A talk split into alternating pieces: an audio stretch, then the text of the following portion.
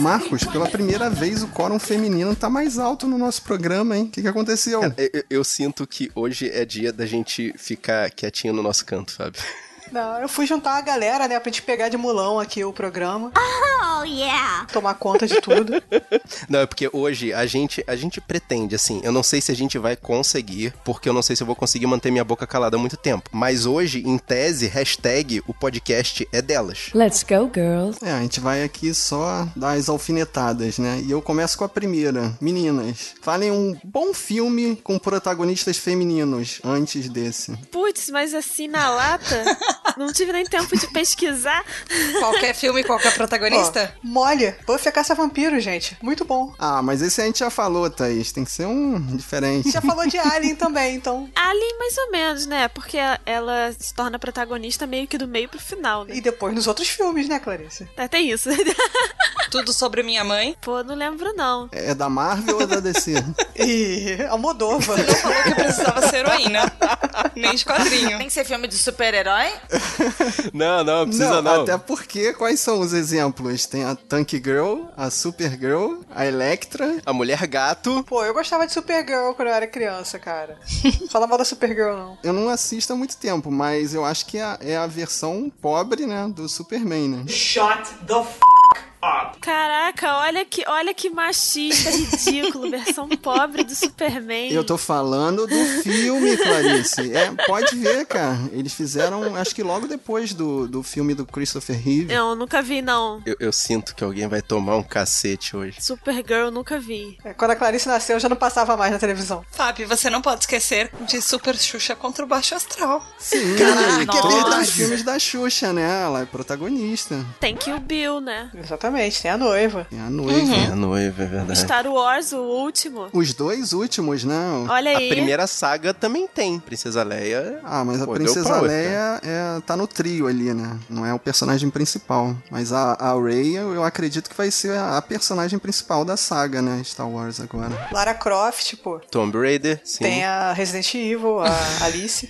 Alice. A Resident Evil, legal. Aí no Resident Evil. Ah, Resident Evil. Mas eu acho que esse movimento tá vindo muito mais agora, né? Nos últimos 10 anos. Ah, eu nem acho. Eu acho que estão investindo mais nesse tipo de filme agora, nos últimos 10 anos. Tipo, já existia, mas pra fazer filme, não. Assim, já existiam quadrinhos, personagens, heroínas femininas que eram boas. Mas não, mas elas são sexualizadas. Ah, nem tanto. Tem coisa por fora, sei lá. Se você for ficar vendo, sei lá, Marvel e algumas coisas DC, eu acho até Marvel mais do que DC nesse caso. Mas, pô, tem coisas por fora que não, não eram assim, tão sexualizadas assim. Tem um muito bom que eles fizeram um filme que ficou super cagado, que é aquele com a Kate Beckinsale, o o Wide Out, eu não sei como é. é. Aqui acho que foi é Terror no Ártico que veio aqui pro Brasil. Tipo, o quadrinho é muito bom com a personagem, duas personagens femininas. Eles fizeram um filme cagado com a Kate Beckinsale, que não é tão bom quanto o negócio. Cortaram uma da personagem feminina do filme. Ou seja, estragaram na adaptação. Estragaram né? a história. Mas então, existiam histórias boas. É só o pessoal não botava dinheiro né, pra fazer, entendeu? É porque não vendia, né? Não vendia, exatamente. Quer dizer- agora, agora. Quer dizer, na a- ex- cabeça deles, né? As mulheres não iriam É. se interessar. Aí descobriram que existia o mercado e agora eles estão investindo, mas, tipo, as heroínas sempre existiram. Ainda assim, acho que a maioria é muito sexualizada, muito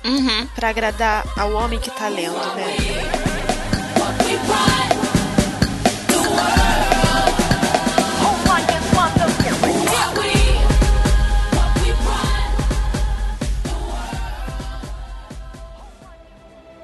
I used to want to save the world.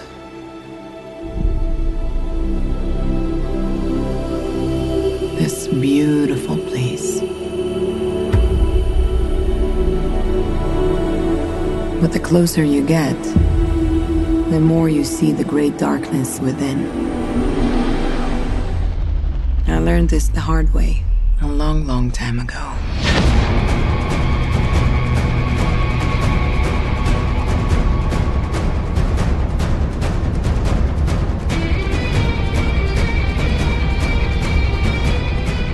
Guerreiras, em guarda! Eu sou Thaís Freitas. Eu sou a Tata Finoto. Eu sou Clarice Machado. Eu sou Ira Croft. Eu sou Fábio Moreira. E eu sou o Marcos Moreira. E esse é o Sabe na Nós. Podcast.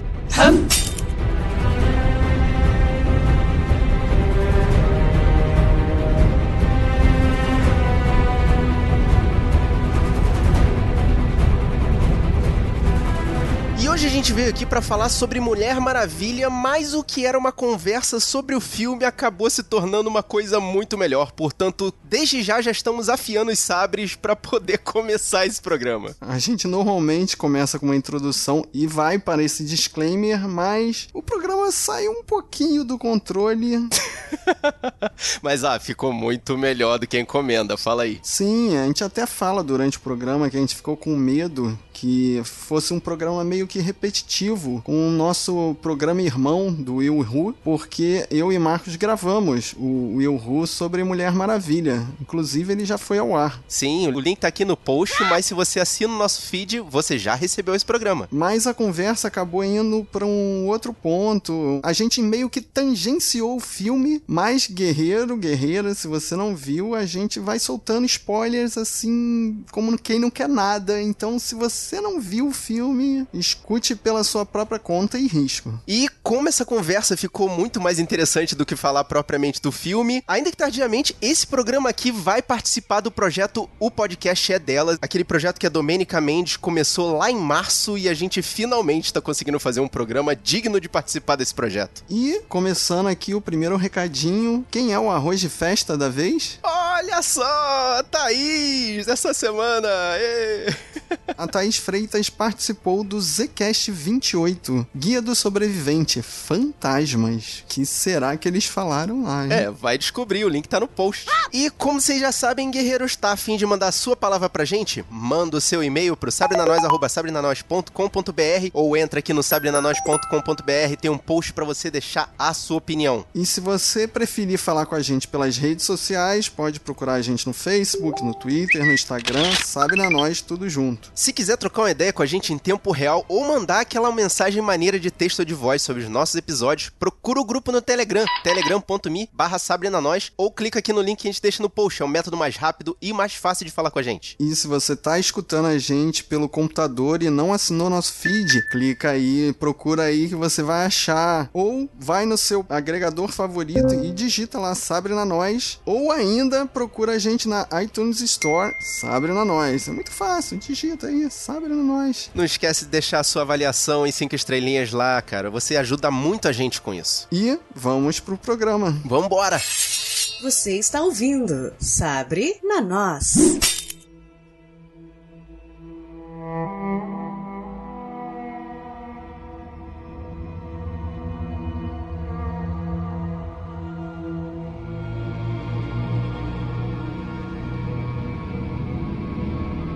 E essa Mulher Maravilha, apesar de tudo, se a gente já pode falar do filme, né, um pouquinho, ela tem uma roupa meio curta, ela tem aquela roupa que não é muito boa pra uma batalha, né, que tá com 90% do corpo à mostra, mas eu senti que os closes do filme não são tanto no corpo dela. É, teve um close que me incomodou um pouco. Qual? Mas. Ah, e um que a câmera passa quase mostra debaixo da bunda dela, numa cena de batalha. Mas eu acho que isso tem a ver com o fato da diretora, né? De ser uma, uma mulher, né? Dela saber como vai filmar de forma que ela fique sensual sem ser vulgar, né? Sem ser sexy.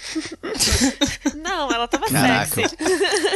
Ela tava sexy. Mas ela tava sexy sem ser vulgar, sem ser exatamente vulgar. o que o Fábio Tipo, quis dizer. a- as poses que a Viúva Negra faz, que é aquele clássico peito bunda, que ela para e vira o peito pra câmera de costas, né? Sim. Que é a, é a foto que ela tá sempre no pôster. A, a Mulher Maravilha a gente não vê nessa pose, né? E eu acho que só uma mulher diretora poderia fazer um filme assim, não focado nesses aspectos, sabe? Corporais. Sim. Porque se fosse um homem diretor, eu não sei, porque eu acho que ele não teria essa sensibilidade de distinguir. Eu acho que foi mais questão de carta branca, dela assim, pô, faz aí, porque a gente já errou nas três últimas, então, tipo, Já tava tudo uma merda, né? faz o teu aí e vamos tentar salvar isso aí. Bom, mas carta branca até o terceiro ato, né? Que no terceiro ato enfiaram lá o, o final de todo filme de herói. Tem uma diferença, assim, a- eu concordo com o que as meninas estão falando, sabe? O Hollywood tem um problema muito grande de dar direção pra mulher, principalmente de blockbuster. Por principalmente de um filme milionário. Se você for parar pra ver, nos últimos anos, por exemplo, 2016, você pega só dos 250 maiores filmes de 2016, 7% era de diretora feminina. No ano inteiro. Então, mas aí você tem que analisar também qual é o percentual de diretoras, né, que tem no mercado. Será que, que é meio a meio? Não, Também, deve não, ser, né? não, não é isso. Diretora deve ter, sabe? O negócio é quantas chegam lá. É a mesma coisa que você pegar em qualquer empresa.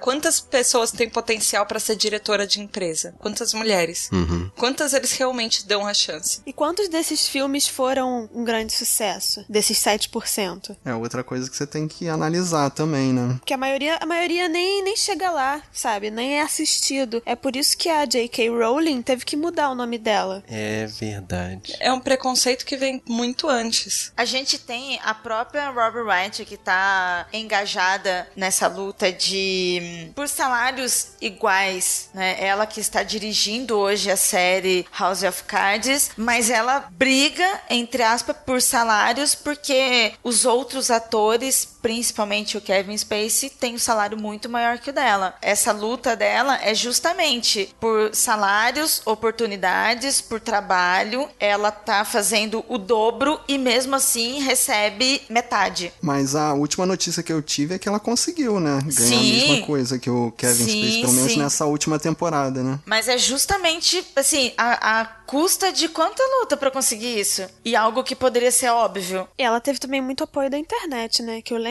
da. Apoio na Das internet. meninas. Ela teve Sim. muito apoio da Mary Street, que é Super. outra que é engajada nisso, né? É por essas e outras que eu tô torcendo pra, em Deadpool 2, darem o devido destaque à míssil adolescente megasônica. Não Deadpool, viaja, né? cara. Deadpool, cara. Sério. Deadpool. Deadpool, o personagem mais machista que tem ali, você quer alguma coisa.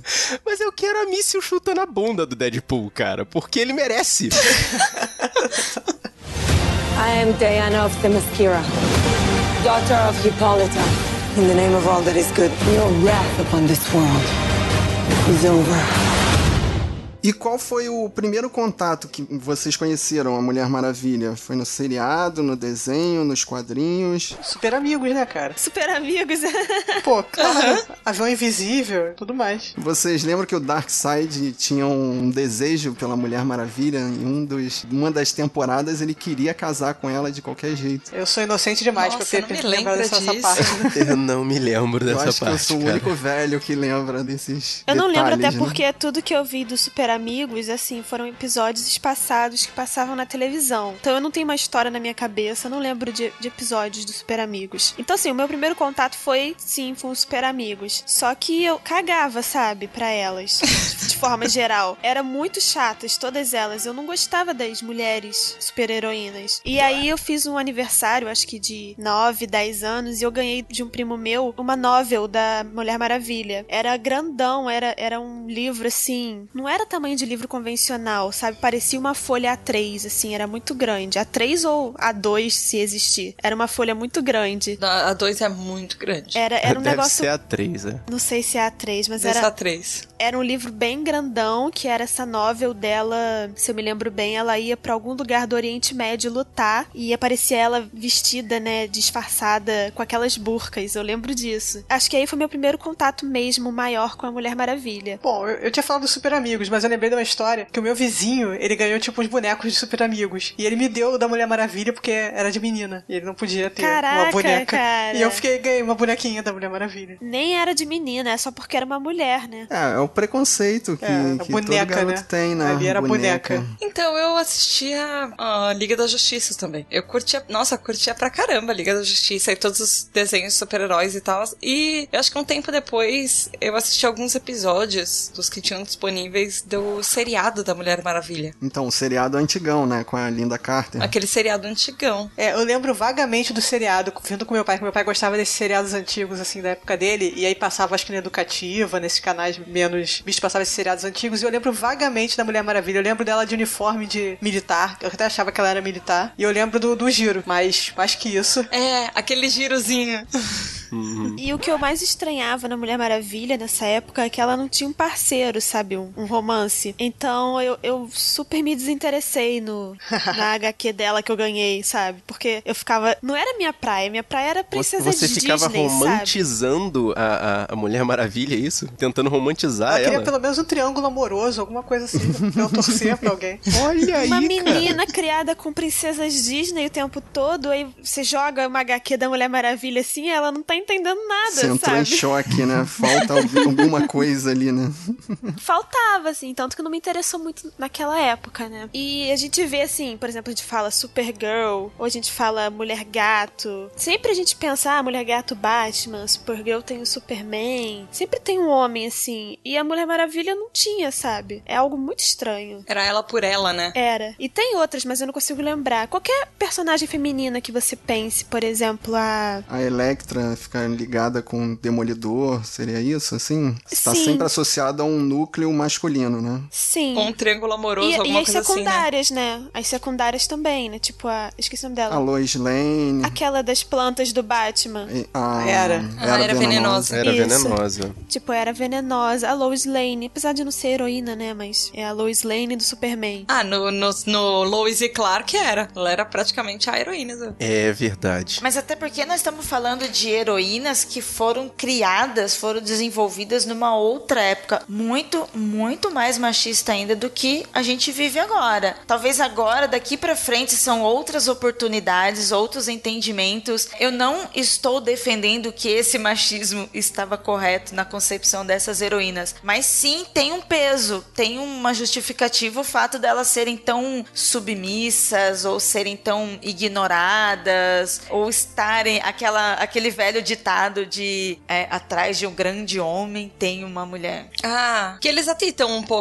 isso no filme, né? É, é, assim, é muito problemático a gente julgar isso, porque elas, não só a Mulher Maravilha, mas como essas outras que vocês citaram, elas foram desenvolvidas numa época em que 100% dos homens criavam e desenvolviam esses personagens. Então eles criavam com a cabeça que eles tinham, com a sociedade que eles tinham, com aquilo que eles estavam vivendo. Mas a Mulher Maravilha também foi criada por um homem, né? Uhum. Os personagens todos são antigos, mas eu lembrei que a Arlequina é um personagem relativamente recente, né? Que foi feito no- nos desenhos animados dos anos 90, ali, 2000, e ela continua sendo sensualizada, né? Do mesmo jeito como as E outras. totalmente ligada ao, Bat ao Batman, né? Não, o Coringa. Não, Coringa. Então, aí eu- que tá. Dela ainda é, pior. Digamos que agora nós estamos abrindo pra isso. Porque, meu, anos 90 parece que tá aqui perto, mas, meu, já são duas décadas pra trás. Sim. Eu ia falar com isso também. Nos anos 90, gente, o que que tava acontecendo no mundo dos anos 90? Vocês lembram da cultura daquela época? Maior objetificação, sensualização de tudo. Banheira do Gugu, né, cara? Até programa infantil era, era de um jeito que, enfim, hoje a gente assiste Ah, aquilo. a própria Xuxa, as Paquitas, né, são sensualizadas demais, né? Até o que tá saindo agora, ainda há muitas discussões, há muitos haters quando as mulheres se levantam pedindo reformulações. Foi o que aconteceu com a Mulher de Ferro, que era uma menina e negra, e, meu, todo mundo pirou. E 80% dessas pirações foram contras. Então, ainda assim, a gente discutindo, a gente defendendo, a gente acha que tem que mudar, mesmo assim, as pessoas agora em 2017 estão tretando para que não. O conservadorismo ainda fala mais alto. Caraca, e e isso pululou na época que teve aquela propaganda. Eu não sei qual era a empresa de informática que fez uma live action. Foi o MIT. Com a, a moça de ferro, né? Que teve uma, uma estudante deles que fez o papel da Riri e o pessoal ficou maluco achando que ia ter um filme com a moça de ferro e, sabe, a internet pegou fogo durante pelo menos dois dias. É, eu só queria colocar que, tipo, a Arle... até a Arlequina, hoje em dia, apesar dela né, ser sensualizada, ela tá cada vez mais se des- desvinculando do Coringa, assim. Ela tem a revista solo, ela tá no, no Esquadrão Suicida e cada vez mais ela tá se separando disso. E eles estão deixando ela também mais independente, né? Mais assim, Exatamente. questionando o Coringa e tudo mais. E uma outra treta que tem, que teve há pouco tempo, que eu lembro, que foi da capa do reboot da Supergirl, da Supergirl não, da Batgirl, Da que eles Batgirl, refizeram a, a capa, fizeram aquela imagem, refizeram a imagem do Piada Mortal, que aí houve uma discussão. Que o Sensacional Coringa essa tá, capa. tipo, violentando a, a Batgirl, né? Não, ele tá segurando ela assim, fazendo ela sorrir, assim, à força. força. E aí a discussão que tem é que, assim, eles não fazem isso com personagens masculinos, eles não colocam eles vulneráveis desse jeito, entendeu? A mercê do cara, eles são violentados, eles não Essa são... polêmica também veio no, naquele pôster do X-Men Apocalipse, que o Apocalipse tá segurando pelo pescoço Sim, a... sim, sim. Mística. São A duas mística, capas, né? elas são sensacionais nesse sentido de mostrar, sabe, de expor mesmo isso. A gente até comentou no programa do Ponto G que nós fizemos sobre a Mulher Maravilha, não o filme, que teve um artista, agora eu não me lembro, tá, gente, mas se procurar na internet a gente acha. É, um artista, ele fez o contrário, o desenhista, ele pegou Ah. homens e colocou nessa situação. Nossa, eu ia falar disso agora, é o Rock Eye Initiative. Exatamente. E, meu, é horrível. Que eles pegam o Hawkeye e colocam isso nas poses das mulheres na capa. Eu tava abrindo esse site agora pra mandar pra vocês. Sensacional. E como é que foi a repercussão disso? Lógico que, né, pro conservadorismo não teve o mimimi de sempre. Só que se você vê a- o que a Tata tá mandando e depois vocês devem colocar no post. Meu, sério, as imagens são horríveis. Não tem nada a ver. São imagens assim, tipo, o cara andando a cavalo e aí ele fez os homens todos sensuais, eróticos, como se fosse uma mulher. É, basicamente, esse artista, ou esses artistas, eles substituem todas as capas, ou posters de filme, ou tudo por homens. Os papéis das mulheres. Tô vendo aqui. E aí eles cara. trocam. E aí, se você tem uma dúvida se aquilo é objetificação, você troca por um homem fazendo exatamente aquela pose. Aí você vai ver como quão ridículo aquilo. Ofensivo. Como é, como é ofensivo, sabe? Exato. Eu posso defender aqui o mercado, porque claramente essas imagens que ele tá zoando, né, ou, ou mostrando o quão ridículo é, são feitas para o público masculino, né? Eu não imagino uma menina comprando essa, essa revistinha com a capa da Emma Frost seminua aqui de branco. Mas compra. Você não pode falar que a mulher não lê, sabe? Eu lembro que uma vez um amigo meu, eu ainda tava no segundo grau ainda, e ele me emprestou, ele era muito fã dos X-Men, ele me emprestou várias revistas assim das que eles tinham, que ele achava que as, as histórias eram mais importantes. E eu lembro que era uma coisa que me incomodou pra cacete, isso de como eram retratadas personagens femininas nos X-Men, assim, tipo, tudo corpo de atriz pornô. E, porra, eu ainda era adolescente, isso já era uma coisa já que já, já me encanou. Falei, cara, é, vou voltar a descer na alta. Não que a DC seja muito melhor, mas eu achava que tava alguns degraus, assim, abaixo desse, É por isso que a gente comentou que, apesar de terem mulheres protagonistas de algumas histórias, ainda são histórias feitas por homens. E aí parece coisas assim, aparece posições assim, roupas Então, minúsculas. mas, mas feitos por homens para homens. Isso é que é Exatamente. é o mercado agora que tá se preocupando em criar um, um produto pro mercado feminino. Que aí entra essas novas heroínas, né? Eu vou um pouco além porque eu sou uma pessoa que gosta de utopias. O mercado cria essas coisas pros homens, claro, mas eu acho que a consciência de agora não é criar só pras mulheres também, mas é criar algo que seja pros dois e que trate os- os humanos, homem e mulher, de forma semelhante, sabe? Então, claro, o mercado vai começar a querer criar coisas pras mulheres feministas, porque o mercado é assim, o mercado é de rótulos. Mas o meu sonho é que o mercado criasse quadrinhos com humanos ali, não com mulheres objetificadas ou mulheres super feministas que também os homens não vão se ver naquilo. Até porque que prática teria, que, que utilidade teria, é, por exemplo, tá? Eu tô botando uma observação muito específica sobre uma coisa muito pequena, mas eu, eu acho que é válido. Desculpa qualquer coisa. é, de que é, objetivo valeria uma armadura com peitos, por exemplo. Né? Qual seria o objetivo? Qual seria a, a, Então, a é, é um praticidade? fetiche masculino, é só pra ficar ali marcando que é uma mulher. É. Mas o ponto que eu queria chegar, que aí eu desanimo um pouco essa ideia da Clarice, é que quando o- os produtores de conteúdo, assim, vamos lá, os produtores de quadrinhos querem pegar uma parcela assim segmentada, eles vão no estereótipo, porque quando eles viram que o, o mercado negro estava começando a consumir quadrinhos, o que, que eles fizeram? Eles pegaram personagens negros estereotipados pra vender para as pessoas negras que queriam consumir um herói que não fosse o branco. Então eu acho difícil assim você querer fazer uma história em quadrinho que é uma coisa bem preto no branco, bem bom ou mal pra Maniqueísta. bem maniqueísta pra um público geral, né? Pra agradar todo mundo. É Mas, complicado. é- mas aí que tá, gente. A gente não precisa também estar se limitando demais a, a DC e Marvel, cara. Existe coisas sendo feitas fora desse nicho. Até você pegar até mesmo dentro da Marvel, assim, coisas que não são tão famosas que conseguem fazer, entendeu? Por exemplo, eu tô lendo o Jessica Jones. Cara, ela é uma detetive, tipo, ela é toda ferrada, mas poderia ser um homem homem, poderia ser qualquer coisa, entendeu? Ela é o detetive que no final tem o Deus Ex Machina que ela tem superpoderes, mas no fundo ela é uma detetive. Podia ser um cara bêbado e uma mulher bêbada. E existe outras editoras fazendo quadrinho por fora aí. Tem muita gente produzindo coisas, entendeu? E eu acho que como a Thaís conhece muitos quadrinhos, ela pode falar muito mais do que eu, por exemplo, que vejo mais os filmes, entendeu? Eu vejo quadrinhos sendo feitos por feministas, por exemplo. Eu acho isso uma, uma tendência muito bacana. Só que é pro público feminino também. E como o público de quadrinhos a gente tinha, no geral, um público masculino, a minha utopia é essa, sabe? Se transformar tudo numa coisa tão feminista também não engloba os homens. E eu acho que aí muita gente vai ficar contra mim, do tipo, a gente não precisa englobar os homens porque os homens nunca nos englobaram em nada, a gente tem que ter o nosso movimento, não sei o que lá. É por isso que a gente luta por igualdade e não querer ser melhor que os homens. Esse englobar é se envolver. A gente quer respeito e igualdade e a gente também tem que desenvolver isso. Eu acho que esse negócio de quadrinho feminista e tudo, eu não vejo como uma coisa ruim, pelo contrário. É o que vocês estão falando, a Kairi acabou de falar. Não é excludente, é o contrário, é você tentar mostrar uma visão feminina que também consegue abraçar os homens que querem,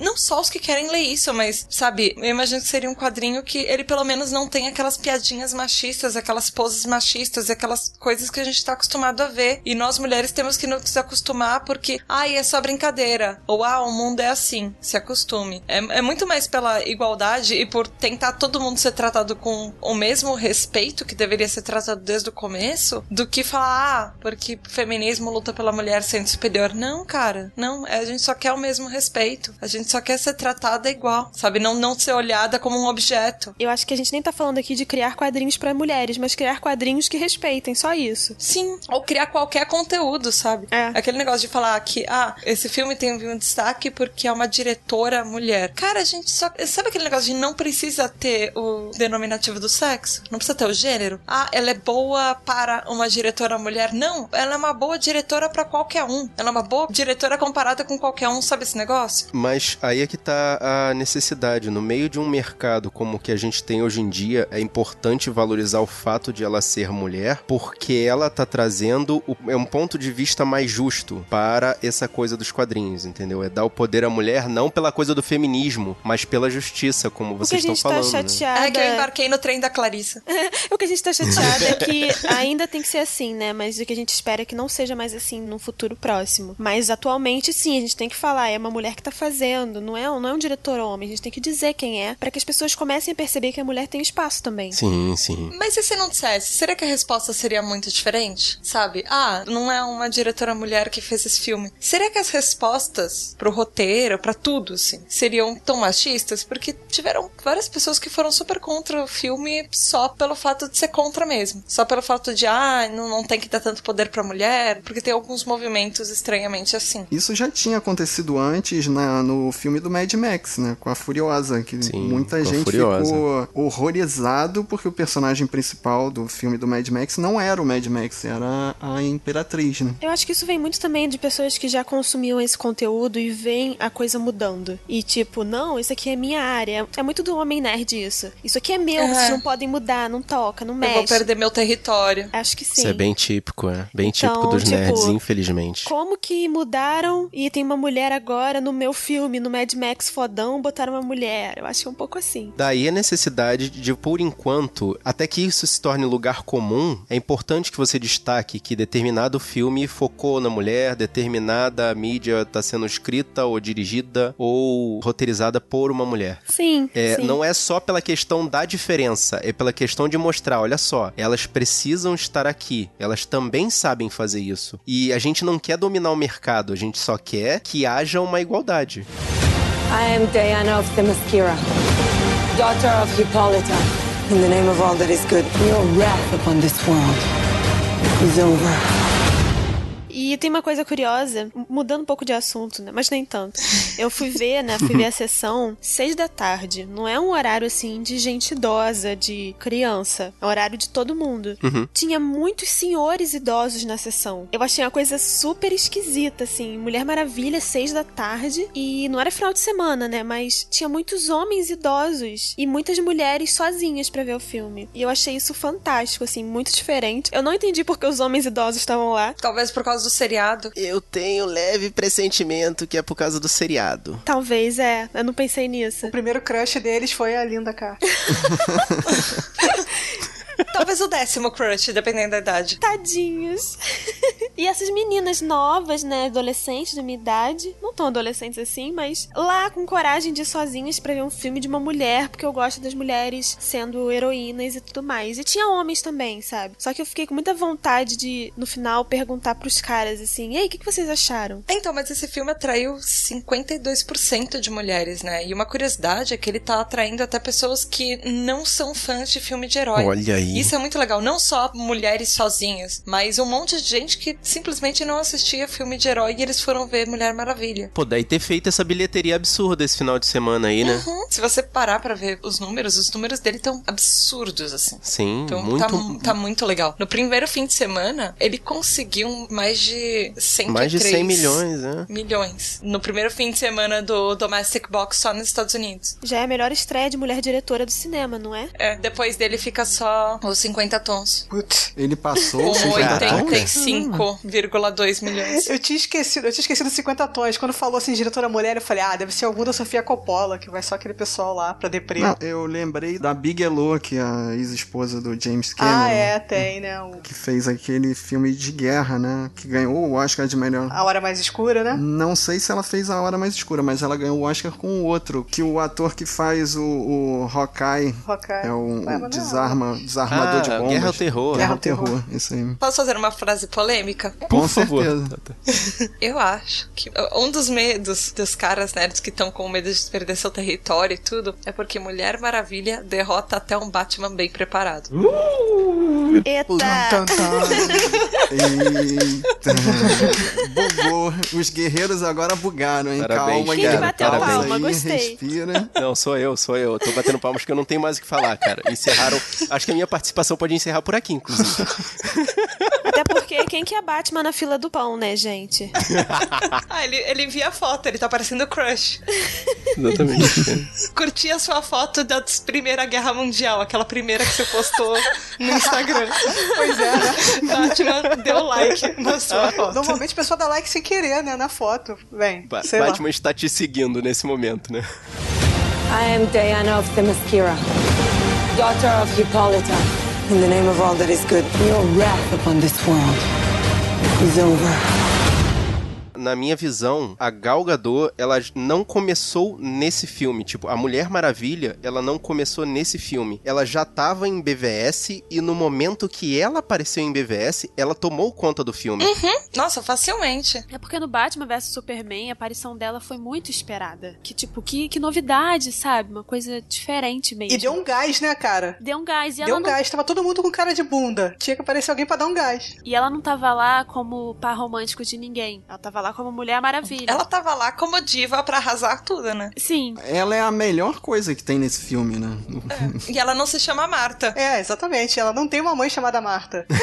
Inclusive, tanto ela chama atenção nesse filme que a trilha sonora que foi introduzida pelo Hans Zimmer no, no BVS foi puxada pelo Rupert Gregson Williams, que ele deu um monte de tons diferentes àquela mesma música, que foi o ponto alto do BVS. Eu acho que também faz uma ligação emocional de quem viu o BVS e tava vendo Mulher Maravilha, sabe? E criou um hino, né? Que os personagens da Marvel, eles fogem, né? De ter um tema do herói, assim. Tirando o, o filme dos Vingadores, Vingadores. Uhum. não tem nenhum tema que a gente associe com um determinado personagem. Agora, esse da Mulher Maravilha marcou, né? Tem umas cenas no filme, principalmente as cenas que acompanham o tema dela, Uhum. que ah, eu tenho uma amiga, a Natália, que ela faz alguns projetos comigo, Natália, beijo no coração. e a Ana fala assim, que ela gosta de personagens que, quando a, a pessoa aparece, você fala... Agora ferrou. Nossa, toda vez que tocava o tema da Mulher Maravilha, ou de repente um olhar no- nela, assim, você falava, agora ferrou. Eu tenho dó desses caras que vão apanhar muito. E era isso, você tinha aquela expectativa da cena de caraca, é agora. É agora. E, e quantas vezes no cinema eu não fiquei com essa expectativa de ai, tadinhos, eles estão subestimando ela. Eu queria fazer um comentário sobre a, a atriz, né? Que a gente comentou aqui dos olhares dela e, cara, ela conseguiu fazer muito bem essa coisa meio. Ela, ela não tem um olhar doce, suave, sabe? Apesar de tudo, ela tem um, um rosto forte. E eu gostei muito dos momentos que focava no rosto dela e vinha a música no fundo e vinha as explosões no fundo. E eu, eu gostei muito do que ela passou. Eu gostei muito, assim, pegando o seu gancho, eu gostei muito do, do paralelo que ela faz e como ela mostra ser uma boa atriz com isso, sabe? Tanto em Batman vs Superman quanto lá no começo do filme, você vê uma Mulher Maravilha que ela já tá cansada, que ela já viveu tudo que ela tinha que viver, ela já passou por tudo que ela tinha que passar e ela tem aquele olhar, sabe, de been there, done that, sabe? Tipo, já passei por isso. Tipo, isso, Isso não é de novidade pra né? mim. É, esses humanos, tipo, ah, eles já, eles já vão pegar mais uma intriguinha que eu tô me cansando, eu vou viver a minha vida. Mas, em compensação, quando você para pra ver o, o, o começo da história da Mulher Maravilha, ela tem um olhar. É, aquela criança que tá descobrindo o mundo pela primeira vez. Ela passa uma inocência. Assim, ao mesmo tempo, não é aquela inocência que é burra, sabe? É aquela coisa. Ela é ingênua de certa forma, mas ela é muito segura de si. Uhum. Ela tem uma verdade, ela leva uma verdade consigo, que foi a verdade que ela viveu a vida inteira dela. E, ao mesmo tempo, assim, tudo que ela vê naquela sociedade, naquele mundo, é novo, é desconhecido. E é muito estranho pra ela ver um mundo onde as mulheres não deveriam entrar em algumas salas porque elas estão cheias de homens e não é lugar de mulher ali. E ela olha aquilo, tipo, é claro que ela vai entrar. Ninguém disse que ela não deveria. Por que, que ela não deveria? E em compensação, sabe, ela tá descobrindo tudo, mas ao mesmo tempo ela tem uma retidão de caráter, ela tem uma. Ela é segura em um ponto que fica uma dualidade super bonita nisso. E eu acho que ela passou isso muito bem, né? Mas pra humanidade, né, pros seres humanos, que ali no, no caso o Trevor tá fazendo o papel do ser humano que tá mostrando o mundo pra ela, soa um tanto inocente. Porque ele, ele vem como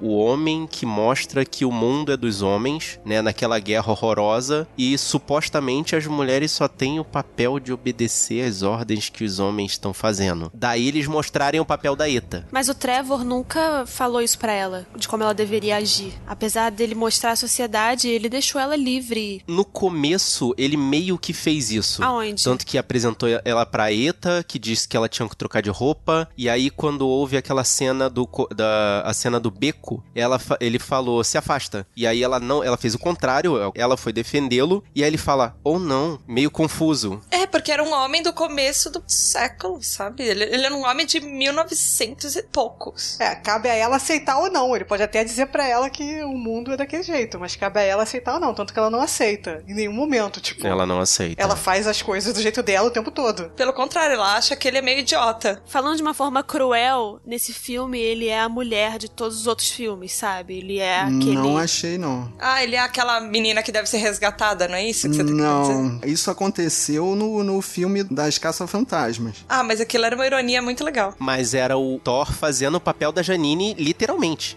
Aqui não, aqui foi mais ou menos a utopia que você falou, que era mais ou menos iguais, assim, dentro das possibilidades dele, eles tinham papéis iguais. Tanto que no final ele fala, eu vou salvar o dia, você salva o mundo aí. Sim, mas eu tô falando do tempo de tela. O tempo de tela, a importância ali. A importância do Trevor foi crescendo depois, sabe? E no início ele é assim, parzinho romântico da Mulher Maravilha. Ele é o que as mulheres são nos outros filmes. Foi meio estranho pra mim isso, assim. Eu não tava entendendo muito bem o que tava acontecendo porque eu não tô acostumada. E aí depois ele vai ganhando a importância de também salvar o dia, salvar o mundo junto com ela. Mas ele tá salvando o dia, ela tá salvando o mundo. Ainda assim, eles não estão dividindo igualmente ali, sabe? Ainda assim é a Mulher Maravilha. É porque é o filme da Mulher Maravilha também, né, cara? É, claro, não tô criticando. Enquanto ele tá lutando uma batalha, ela tá lutando uma coisa muito maior. Tanto que é- ela, é, do- na primeira cena de guerra, quando ela entra, a primeira invasão, eu achei meio feio mostrar que ela é simplesmente a super arma. Assim, eu gostei, claro, da atitude, de tudo que ela tinha que fazer. Ela, ela soube usar os poderes dela pra poder é, resolver os problemas que tinham ali. Você tá falando mal da melhor cena do filme, que é a da trincheira? Ah, ele tá.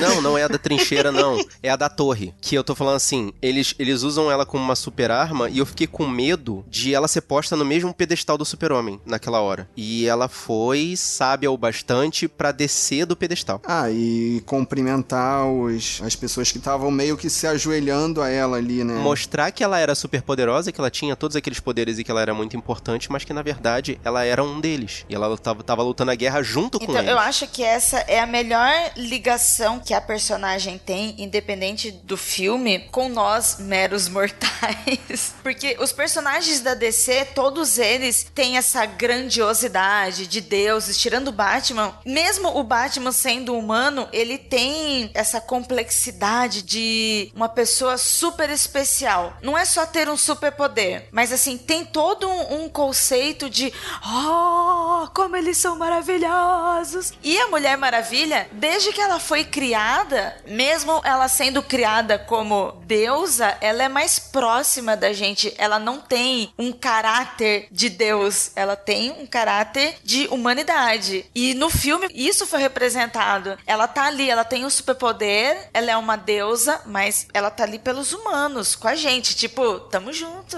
Mas eu fiquei com medo de fazerem com ela o que fizeram com o Super-Homem em BVS. Jesus. Que chegasse, num determin... é, que chegasse num determinado momento e ele se apresentasse no meio do povo e o povo ficasse. Né, no, no BVS, eles veneram o super-homem. Tipo, um encosta a mão, que encosta a mão, que encosta a mão. E, e tem aquela cena dele no meio, Aquela né? cena dela no céu, de braços abertos de Jesus. Meu, aquilo é muito DC. É que foi muito Sim, rápido. Me, me remeteu ao, ao Super-Homem. Exatamente. Essa cena remeteu ao, ao super-homem, mas é o lance. A cena da torre me fez ver que eles não deixaram isso acontecer. Porque enquanto no BVS o super-homem era venerado como um deus ali, e em alguns momentos ele sequer tocava o chão quando tava falando com as pessoas, ela não. Ela foi, fez o que tinha que fazer e depois ela desceu, cumprimentou todo mundo, Isso é falou muito com quem legal, tinha que meu. falar, falou com quem quis falar com ela. E isso é muito, isso é muito mostrar que ela é, assim, ela, tudo bem, ela é uma semideusa, mas ela é quase uma humana, ela tá ali com eles, não pra Isso é eles. muito legal. Mas na história da Mulher Maravilha não tem nada desse tipo, como o Superman é, sabe? Ela não faz isso. Tanto que daquela novel que eu ganhei, eu falei que eu lembrava dela disfarçada de árabe, e ela tá ali no meio do povo, andando, falando. Ela sempre foi assim. Talvez porque ela tenha sido criada numa sociedade muito mais igual. Igualitária, né? Exato. Uhum.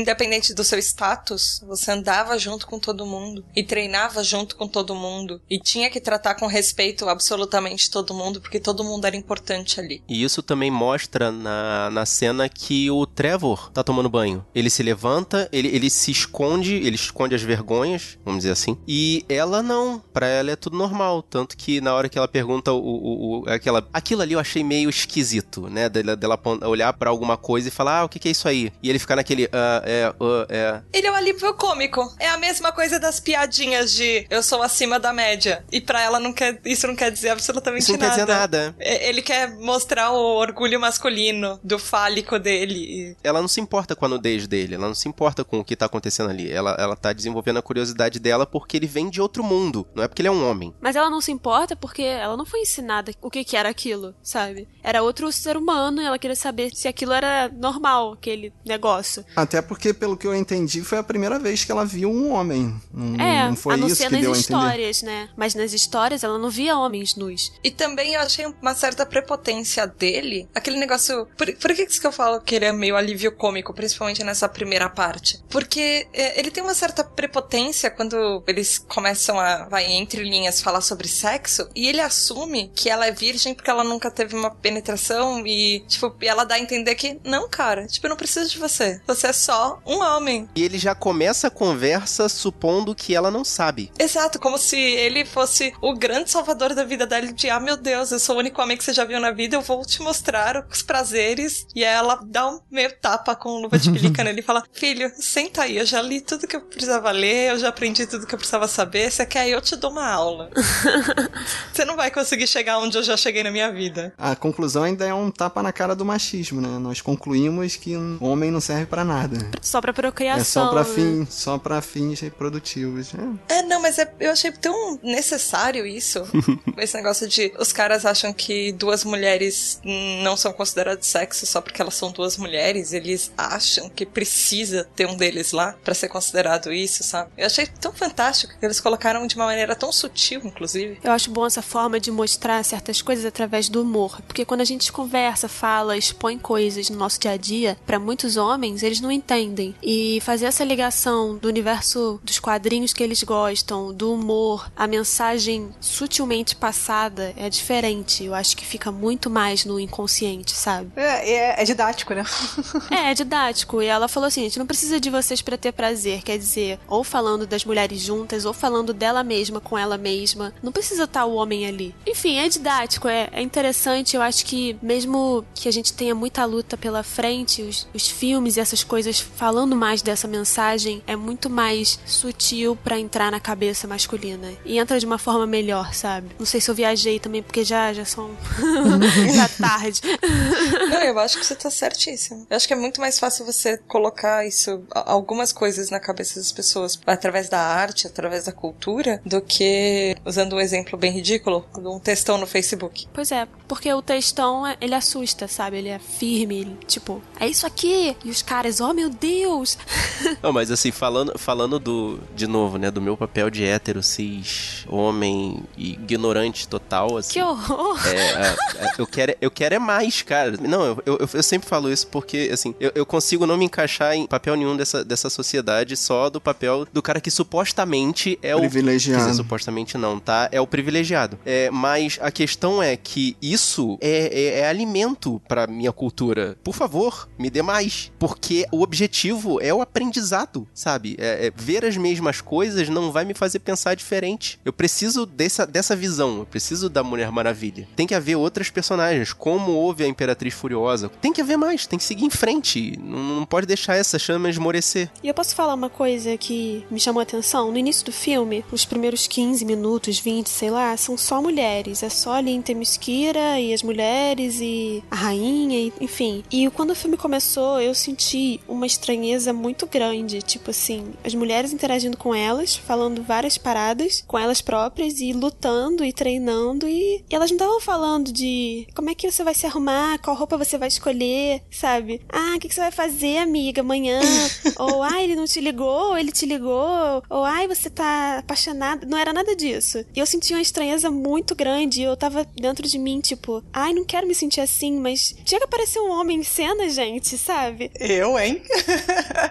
E aí eu fiquei pensando assim, se em mim, que sou mulher, eu sinto uma estranheza, como é que nos homens coisas assim vão reverberar, sabe? Como que influencia, sabe? Você, assim como muitos e muitos espectadores, estão habituados com a teoria de Bechdel. Sim. Que diz que num filme tem que ter. O filme só passa no teste de Bechdel quando existe dois personagens femininos que têm nome próprio, que se comunicam entre si e no- o assunto não não, falam é de homem. homem. sim. Nem que seja homem da família, né? Nenhum homem. Então a gente tá habituado com esse ambiente. E no Mulher Maravilha, em dois minutos de filme, já passa nesse teste, né? Ticou. A gente já é apresentado ali a três personagens com nome, né? Pelo menos, de cara, né? Pelo menos, é. Que falam de espada, de porrada, de treinamento. É, o momento que o cara aparece é aquele que você fala, putz, ele vai ferrar com tudo. Tipo, ele veio pra estragar, É, sabe? Ele traz a desgraça, né? É, exato. Tipo, sai daí, cara. Ninguém, ninguém precisa de você aí. Volta. Mas assim, é, de uma certa forma, é um meio que abrir de olhos, porque o enredo mesmo do filme começa a desenvolver a partir do fato que o Trevor mostra que a Terra tá numa guerra que, apesar das Amazonas não estarem precisando entrar nessa guerra, né? A Diana vê que é necessário porque existe um lampejo da atuação de um deus. Deus que, se- diga-se de passagem, diga o que quiser, é homem. É, é porque também ele é o inimigo das Amazonas, né? Eles estabelecem isso. Ele é o arco-inimigo das Amazonas. Então ela, Ela tinha vai que. atrás do inimigo. É, ela né? tinha que ir atrás do inimigo delas. A altura delas em termos de poder. I am Diana of Themyscira, daughter of Hippolyta. In the name of all that is good, your wrath upon this world is over. Tá todo mundo elogiando, assim, destacando que o Rotten Tomatoes tá alto pra esse filme e tal. E vocês não acham que os críticos, eles estão pegando leve com o filme porque é um filme feminista, com uma protagonista, e pro hype crescer, né, pra esse mercado se expandir, os críticos estão pegando leve? Não, eu acho que os críticos estão pegando leve porque é um filme de herói. Então, pro parâmetro do filme de herói, é um filme de herói muito bom. É o que se propõe um filme de herói, entendeu? Mas não pegando leve porque é um, é um filme com a protagonista feminina. Porque é um filme de herói bom, entendeu? Você pode ver vários filmes de heróis que não são lá essas coisas que tem uma classificação boa, por ser um filme de herói, entendeu? É outro parâmetro. Você não vai querer julgar da mesma forma que se julga os filmes do Oscar. Talvez também por causa do que aconteceu com a DC nos últimos tempos, que ela era a última esperança da última esperança, do que ninguém mais acreditava que talvez fosse sair alguma coisa boa de lá. Pera aí, eu tô desde o ano passado falando que a Mulher Maravilha vai salvar o mundo Mas da você DC. tava acreditando piamente que não ia ter nada errado. Olha só, eu tava falando inicialmente de brincadeira, mas depois que eu comecei a ver o trailer e as notícias envolvidas na produção, eu falei, vai dar Eu certo. também, mas eu não me deixei acreditar depois de Esquadrão Suicida. E eu assisti as duas versões. Tinha gente aí animada com o Esquadrão Suicida. Só Exato. quero explanar isso aí. É, é, exato, sabe? É, é esse o meu ponto. Mas eu acho que teve- tiveram muitos críticos que foram muito duros, justamente por toda essa história que a gente já falou sobre ser mulher e ser uma diretora e ser um filme de heroína e que, ai, o público não vai porque. Eu ouvi muita coisa super negativa dos críticos, tentando colocar defeito onde não tinha. Não só dos críticos, como do público também. Coisas que eram ridículas, de até citar, sabe? Isso é até vergonhoso, porque na, eu acho que em todos os pontos, vamos dizer assim, cruciais, né? O, o roteiro, a questão do protagonismo, fotografia, a atuação, eu não vou dizer totalmente, mas um pouco inversa, né? Dela ser posta como protagonista e o, outro- o homem ser posto como donzela em perigo, desculpa a expressão, mas é o, a expressão generalizada. E a questão do conteúdo, mostrar o, porquê ela faz o que faz, o como ela faz o que faz, eu acho que foi impecável, cara. Eu ainda não vi o defeito e eu já vi esse Marcos, filme três mas vezes. as pessoas não estão usando defeitos vai, racionais. Tem gente que reclamou que ela não tinha peito suficiente pra representar a Mulher Maravilha. Como se isso fosse Ah. o, o defeito da atuação dela, sabe? Ou que a saia não era curta o suficiente. Eu me lembro muito disso também. Ou que a coxa não era grande. Eu ouvi tudo isso que a Tata tá falando e ainda ouvi gente que falou: ah, se ela quisesse interpretar a Mulher Maravilha, ela deveria malhar então e criar corpo. Mano, a mulher foi pro exército durante Mano, dois tipo, anos, sabe? É, só tinha uma cabeça. Exatamente, Tipo, né? Criar corpo, gente. Era só uma cabeça. Mas eu tenho que defender, porque existem versões nos quadrinhos que ela é uma marombeira, assim, ela tá com o corpo ali de alterofilista, né? Mas poderia ser qualquer outra versão, né? Que a que foi usada é que ela é uma deusa e ponto final, né? Ela consegue levantar um tanque sem, sem precisar de Ah, então, músculos, tem, né? tem, uma, tem versões também que outros heróis são as coisas mais maravilhosas do universo. E, né, a gente tem o que a gente pode. É, eu vou falar que eu sempre tive essa ideia da Mulher Maravilha cavalona estilo Xena. Assim, aí quando foi a Gal Gadot eu estranhei um pouquinho quando escalaram ela. Porque a gente cresceu nos anos 90 vendo essa sexualização da Mulher Maravilha, cara. Eu sempre te vi também a imagem dela com a cinturinha que dava pra agarrar com os dois dedos, né? Não, não, não, não. Não tô falando corpo de, de, de modelo ou corpo de atriz pornô. Tô falando corpo de cavalona mesmo. Da Xena, né? É, exatamente. É uma Xena. Xena não é esse, tem esse corpo, entendeu? É uma Amazona, Entendi, Amazona mesmo. entendi. Pra cair na porrada. Mas só que, Hum. como vocês falaram, ela é uma semideusa. Então, tipo, pouco importa. É, Ela tem praticamente o corpo da Xirra. É, tá mais pra Xirra. Mas aí é, é que a questão, ela é uma deusa e ela, mas ela não cumpre o papel de uma deusa. Ela se coloca entre os humanos e ela defende a humanidade e, a- e aquela coisa do amor. Eu confesso que eu demorei a entender o amor que ela tava Aquilo falando. ali me desanimou no filme. Aquela parte Eu lembrei que... na hora do Guardiões da Galáxia, que o pai adotivo do Peter Quill fala no poder do coração. Aquilo é Harry Potter. Foi o mesmo discurso, assim, me tirou assim, caraca, foi Capitão Planeta demais ali, né? Usar o coração. Teve duas coisas desse filme que não me agradaram muito. Foi essa, esse final de eu acredito no poder do amor. Ela não falou isso em nenhum momento do filme, sabe? Poder do amor. Não falou nada sobre sentimento. E ficou muito mulherzinha, porque poder do amor a gente pode interpretar de tantas formas, então não sei. Ficou meio Sailor Moon, cara. E aí não combina com o filme em si, sabe? E outra coisa foi o ator que escolheram pro Ares, que eu achei muito esquisito. Eu não consegui gostar dele.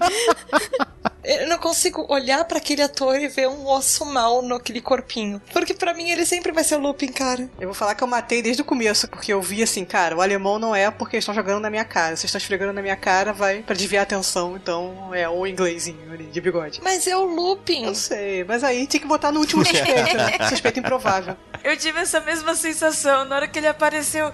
É o, é o Lupin, ele vai ser sempre o Lupin, é o professor. Ele vai dar até umas dicas de defesa contra a arte das trevas. Exatamente. Ele vai sacar uma varinha. E é muito estranho, porque ele é magrelinho, e aí no início que ele tá ainda vestido com roupa de humanos, tudo bem. Uhum. É estranho, mas tudo bem. Quando ele bota a armadura de metal, ele fica grandão, sabe, fortão. E aquela carinha, é muito esquisito. Então, ele vira o. Magneto da primeira versão, que era o velhinho, né? Qual é o nome do, do ator? É isso que eu ia falar. Se, se o mundo do cinema conseguiu me convencer que o Sir Ian McKellen é o Magneto, eu consigo ser convencido de que o Professor Lupin é mal. Mas o Magneto, o- Ian McKellen, ele tem uma cara de mal. Esse cara não tem. Ele, ele não, não dá nem pra ser tão levado a sério. Até mesmo esse personagem dele na Mulher Maravilha, ele tá com aquele jeitinho, sabe? Aquela voz inglesa baixinha, aquele tom cheio de pudor pra falar, sabe? O Ian McGellan, ele pelo menos ele muda um pouquinho de personagem pra personagem. Como Magneto, ele é uma outra pessoa. Ele é um velhinho magrinho, mas ah, ele tem uma voz impostada. Ele se impõe. Você respeita um pouquinho mais. Mas o Lupin ali, ele tava como Exato. Lupin também. É, então. I am Diana of Themyscira, daughter of Hippolyta.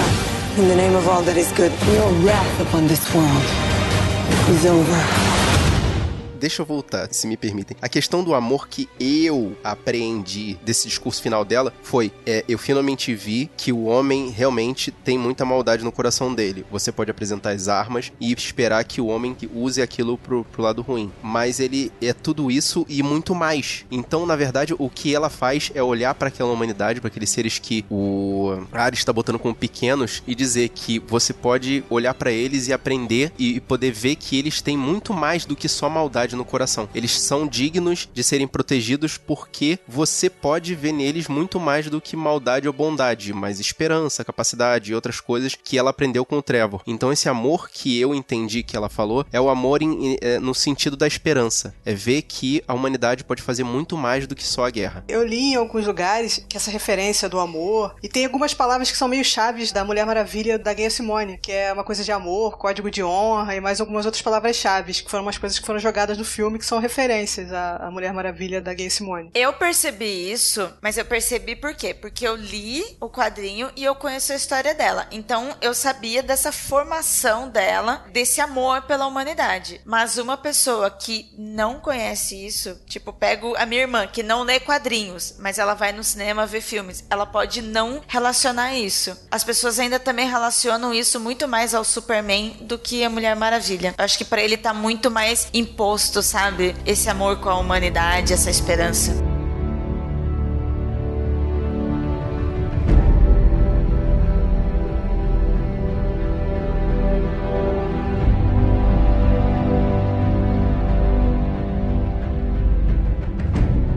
Entendo que existe muito mais a ser falado sobre esse filme, mas eu, a- eu, eu acho que o Josuelson vai ficar maluco. Yeah. Uhum, tô vendo ele já tá Eu doidinho. também tô sentindo daqui, ó. Sentindo uma vibe do Josué, sou meio estressado. Assim, então, assim, é, eu, eu prefiro passar para as guerreiras e guerreiros que estão escutando a gente o podcast dessa forma, porque existe mais a ser falado sobre esse filme e tudo que permeia ele. Eu vou aproveitar que nós estamos fazendo a parceria com o Will Who Cast. Então, assim, guerreira, guerreiro, você que tá afim de escutar efetivamente sobre o filme, nós fizemos um programa, o Will Who Cast, sobre Mulher Maravilha, e vocês podem dar a contribuição de vocês lá no Will Who Cast. Se vocês têm alguma opinião sobre tudo que a gente conversou aqui, venham aqui, deixem as mensagens nos comentários, mandem e-mails. Por favor, vocês fiquem à vontade. E, principalmente, Ira, muito obrigado pela sua presença, muito obrigado pelas suas opiniões. Fica à vontade para deixar seu jabás. Eu que agradeço. Na verdade, nem posso dizer que deu muita opinião, porque a gente acabou não falando do que veio falar e falamos outras coisas. oh, ao contrário, esse programa ficou muito melhor do que a gente imaginou que, que ia bom, ser. E cara. espero que o ouvinte também tenha gostado. E eu achei bem legal a sua ideia dessa parceria de ir pro outro podcast, hein? Vou usar dessa ideia também. Indico vocês também, ouvintes, a irem conhecer o meu podcast, O Ponto G. É um programa feito por mulheres, mas para todos os gêneros. Então você não precisa ficar com receio achando que vai ter mulher falando sobre assuntos de mulheres. Nós falamos sobre assuntos de mulheres para homens, para mulheres, para qualquer um que queira ouvir. Também temos um episódio. Guerreiro, Opa. por favor, vai lá escutar. É um dever cívico do guerreiro, da guerreira, ir lá escutar o ponto G, porque é inspirador. São, não, não, não são apenas mulheres, são pessoas que revolucionaram Muito o mundo. obrigada pelo carinho. Nós também temos um episódio sobre Mulher Maravilha, mas não é sobre o filme, é um só sobre a personagem. Mas se você já é um ouvinte aqui do pessoal já conhece, você com certeza também já conhece a história dela. Mas você pode indicar para alguém que não conhece. Aquela pessoa que nunca leu quadrinho nenhum, não conhece a história dela, não viu o filme, indica o nosso programa porque é para esta pessoa este programa. E Tata, muito obrigado também pela sua presença, foi muito importante. Você conseguiu puxando de pouco a pouco, e eu, eu vou repetir de novo o que eu falei. Desculpa, tá, Josuelson? Assim, vocês fizeram, você e a Ira fizeram desse programa uma coisa muito melhor do que a gente estava imaginando. A gente só tem a agradecer, portanto, deixei teus contatos. Bom, você Ai, já gente, conhece sério, aqui, eu fico né? muito feliz toda vez que vocês me chamam. Eu fico dando pulinhos na cadeira de alegria. Obrigada mesmo. É sempre uma honra. Porque eu gosto, eu adoro ouvir vocês. E aí participar é uma coisa tão. E mais nossa, junto com a Ira também, sabe? Nossa.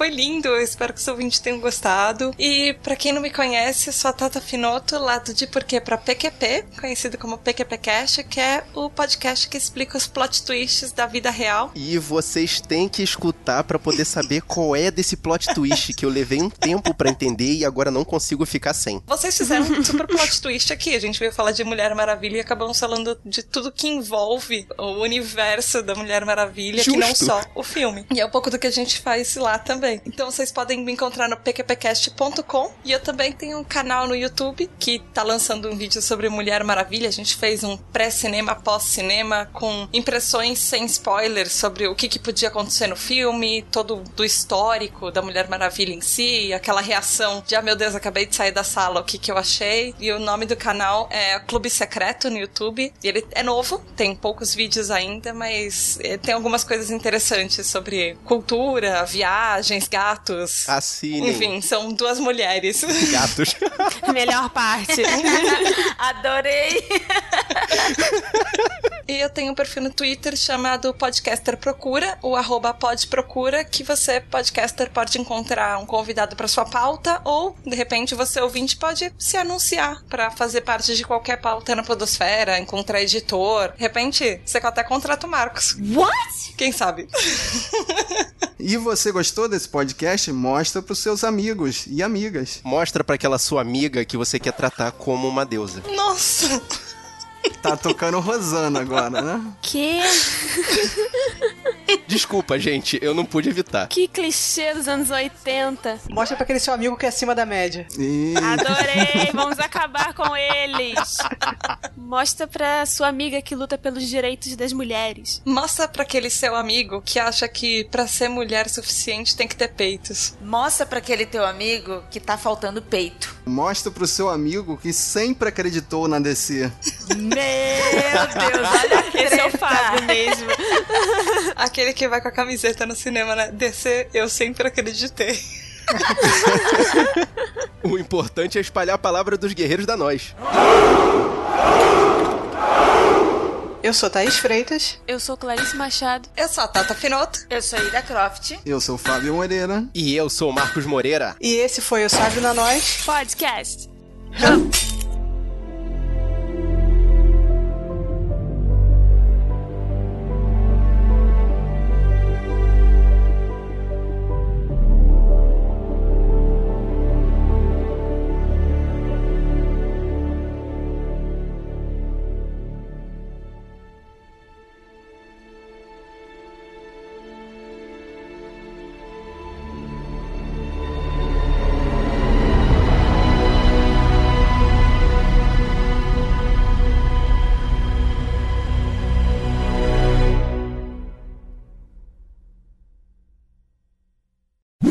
Queria compartilhar com vocês um negócio que eu li no Twitter, que era assim: Meninas, é nossa hora de vingança. Se os homens saírem do cinema falando que não gostaram de Mulher Maravilha, a gente fala que eles não entenderam o filme. ah, muito bom. Não, eu acho que pode esquecer tudo, cara. A gente tá falando sobre uma coisa muito maior do que o filme, cara. Só esquece o filme. Você não viu barulho, não? Foi Fábio rasgando a pauta e jogando pro alto. Eu ouvi isso também. É, foi isso. Vocês não perceberam? Eu tava preocupada porque eu vou ter três gravações de Mulher Maravilha, elas pelo jeito vão ser completamente mais diferentes das outras. que foda. Numa delas você fala que não gostou. Chuta o balde.